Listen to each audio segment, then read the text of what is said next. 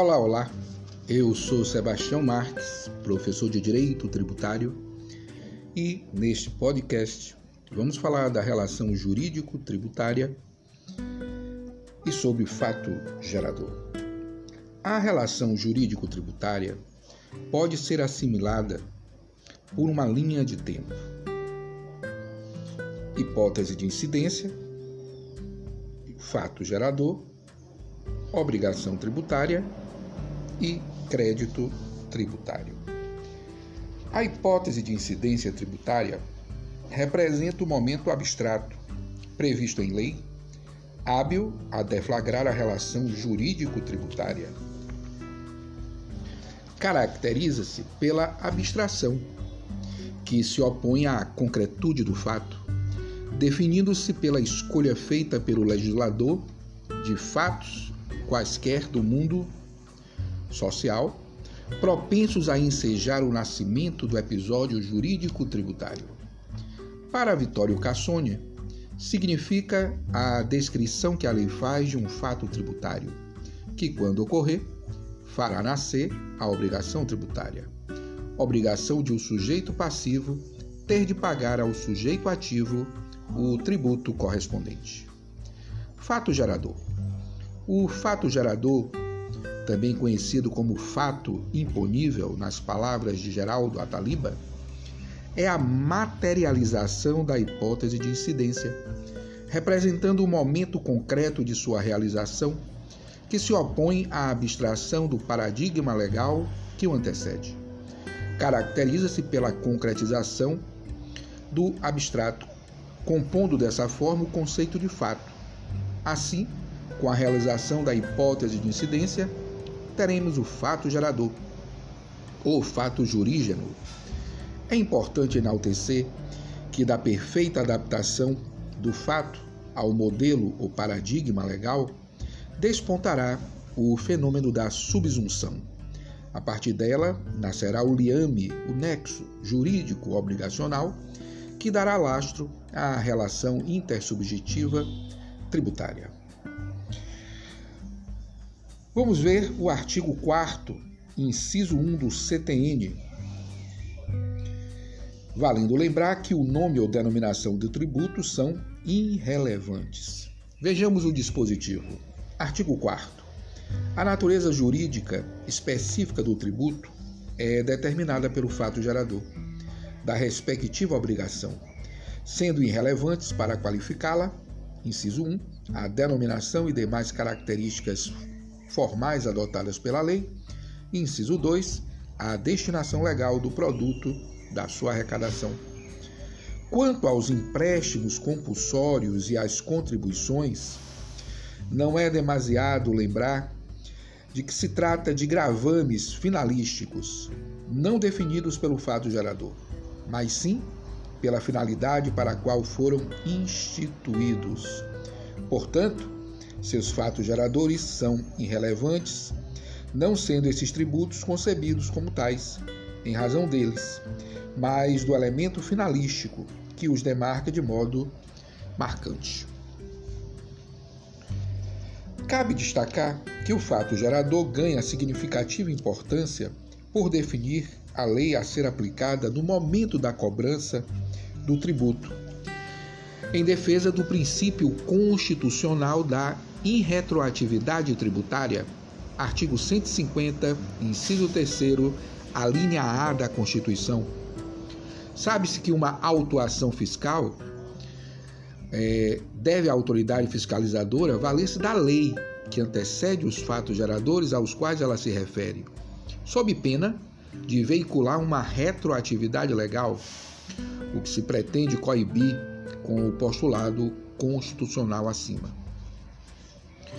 Como se notou, hipótese de incidência é a situação descrita em lei, recortada pelo legislador entre inúmeros fatos do mundo fenomênico, a qual, uma vez concretizada no fato gerador, enseja o surgimento da obrigação principal.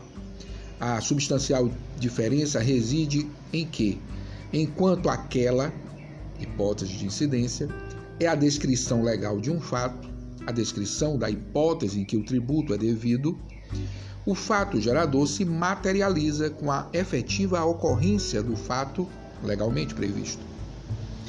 Segundo leciona Ricardo Lobo Torres, o tributo deve incidir sobre as atividades lícitas e, de igual modo, sobre aquelas consideradas ilícitas ou imorais. Nesse passo, o direito, do direito tributário preocupa-se em saber tão somente sobre a relação econômica relativa a um determinado negócio jurídico, o que se nota no artigo 118 do CTN. Artigo 118. A definição legal do fato gerador é interpretada abstraindo-se. Inciso 1. A validade jurídica dos fatos efetivamente praticados pelos contribuintes responsáveis ou terceiros, bem como da natureza do seu objeto ou dos seus efeitos. Inciso 2. Dos efeitos dos fatos efetivamente ocorridos. De acordo com o artigo 118 do CTN, são irrelevantes para a ocorrência do fato gerador a natureza do objeto dos atos praticados e o efeito desses. Assim podem ser tributados os atos nulos e os atos ilícitos, prevalecendo o princípio da interpretação objetiva do fato gerador. Novamente, vale citar Ricardo Lobo Torres, que diz que se o cidadão pratica atividades ilícitas com a consistência econômica, deve pagar o tributo sobre o lucro obtido, para não ser agraciado com tratamento desigual frente às pessoas que sofrem a incidência tributária sobre os ganhos provenientes do trabalho honesto ou de propriedade legítima. É aquele princípio, princípio do non-olet.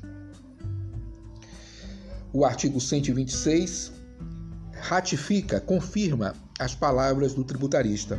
A capacidade tributária passiva independe, inciso 1, da capacidade civil das pessoas naturais, de achar-se a pessoa natural sujeita a medidas que importem privação ou limitação do exercício de atividades civis, comerciais ou profissionais, ou da administração direta de seus bens ou negócios, de estar a pessoa jurídica regularmente constituída, bastando que configure uma unidade econômica profissional. Então, logo o inciso 1 do artigo 126 chama atenção para a incapacidade civil, absoluta ou relativa.